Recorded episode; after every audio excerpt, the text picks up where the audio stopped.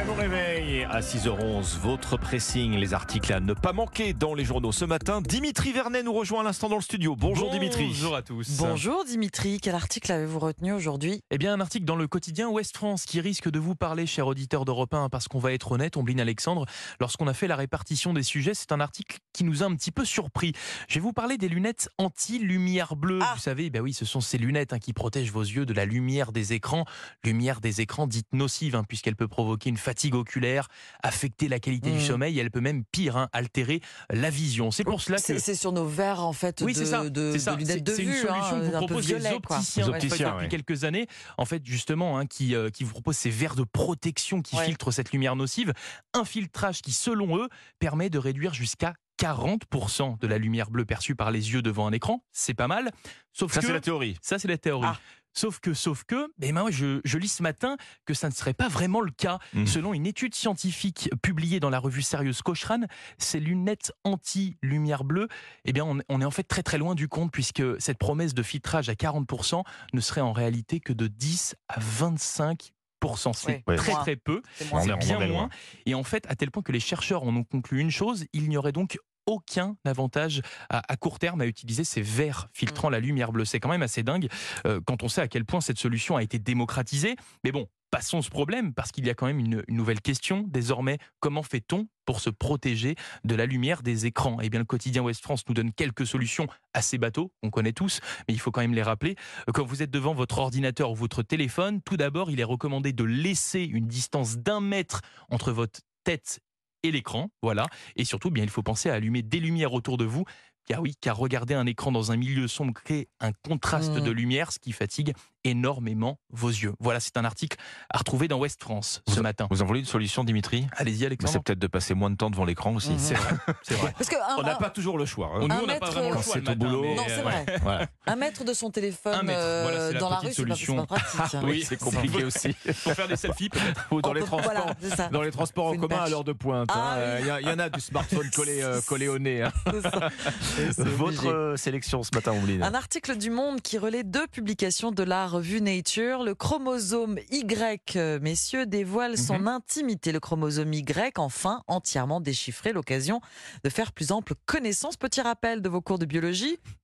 Vous savez par cœur, j'imagine, chez les humains, dans l'immense majorité des cas. Y. Exactement. Les femmes sont pourvues de deux chromosomes sexuels X Mhm. et les hommes d'un chromosome X et d'un chromosome Y. Y indispensable donc à la détermination du sexe masculin, le chromosome mâle, euh, qui est un paradoxe, écrit euh, Le Monde, à côté du majestueux X dans le génome, le Y est c'est un des plus petits chromosomes. Il est flué, il, est malmené, il a été malmené au cours de l'évolution. Oh, malmené. Ben oui.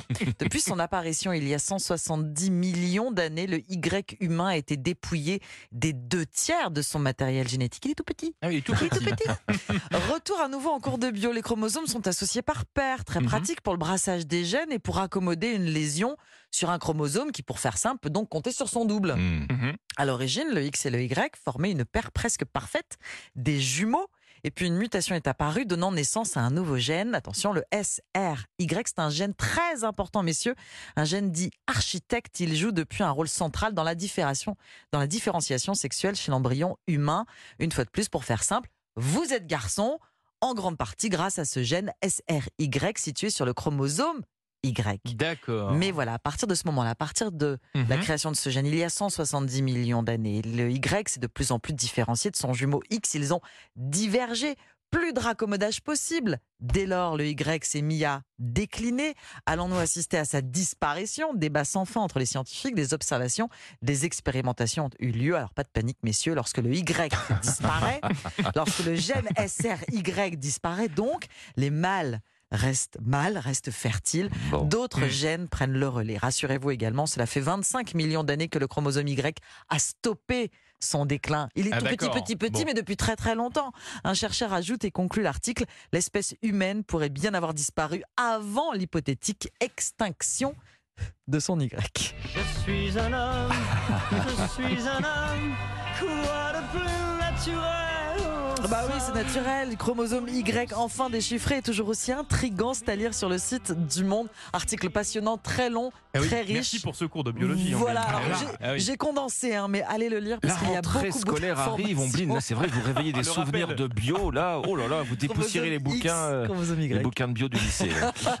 On va s'y replonger. Alexandre, monsieur gentleman, c'est à vous. Bon, alors on parlait de rentrée. Moi, je sais qu'on, je sais bien hein, qu'on sort à peine des vacances d'été. Vous êtes peut-être déjà en train de préparer les prochaines, non? Je sais pas. Les vacances d'été? Dimitri, bah, les prochaines On va Ah non, le vacances. week-end juste qui arrive, Le ça week-end. suffit. Je sais pas, par exemple, si vous êtes en train de réserver un séjour au ski, je sais pas Ah. si vous êtes skieur, ce que je lis ce matin dans le Figaro va vous intéresser, puisque je lis qu'une station sur deux va manquer de neige. Alors, pas l'hiver- hein. l'hiver qui vient particulièrement, Mhm. dans l'avenir Ah, et en moyenne, plus de la moitié des stations de ski en Europe, hein, pas seulement en France, n'auront plus assez de chutes de neige. C'est une étude publiée euh, par des chercheurs français et autrichiens. Et, et- et ça, euh, c'est pour un réchauffement à 2 degrés. hein. Si c'est le double, si le réchauffement climatique est hors de contrôle et qu'il atteint finalement le double, soit 4, 4 degrés, degrés, oui. eh ben, que ce soit au milieu ou à la fin du siècle, la quasi-totalité des stations de ski européennes et donc françaises, 98% n'auront plus assez de neige. Ah oui. Alors tout dépendra évidemment de l'altitude, Oui. mais dans ce dernier scénario, le plus sombre donc, skier deviendrait un luxe, Ah ou redeviendrait un luxe, réservé à la fois aux stations les plus élevées et aux vacanciers les plus fortunés. Alors les scientifiques euh, qui publient cette étude, ils vont au-delà du simple constat. hein. Ils se sont penchés Mhm. aussi sur les moyens de faire face au manque de neige futur. Pas de solution miracle évidemment. C'est le damage des pistes. C'est un peu Oui, déjà oui, le cas oui. quand même. Et c'est le recours à la neige artificielle qu'on appelle de plus en plus d'ailleurs la neige de culture. Alors je Mhm. sais pas, c'est censé être plus joli la neige de culture. Ça veut peut-être aussi faire oublier le coût environnemental de cette pratique. hein. Les, les scientifiques le rappellent. Consommation d'eau, gros besoin en énergie et dégagement de CO2. Donc contribution Ah oui, encore oui, une oui, fois au réchauffement climatique. Cercle vicieux, hein, tout ça. La meilleure Mhm. façon finalement de garder un peu de neige sur nos cimes, Ah, c'est peut-être encore de limiter Ah oui. le réchauffement climatique. oui, bien sûr. Et c'est à lire dans le Figaro ce matin. Merci Alexandre. Merci Dimitri. C'était le pressing. Bon début de matinée sur Europe 1.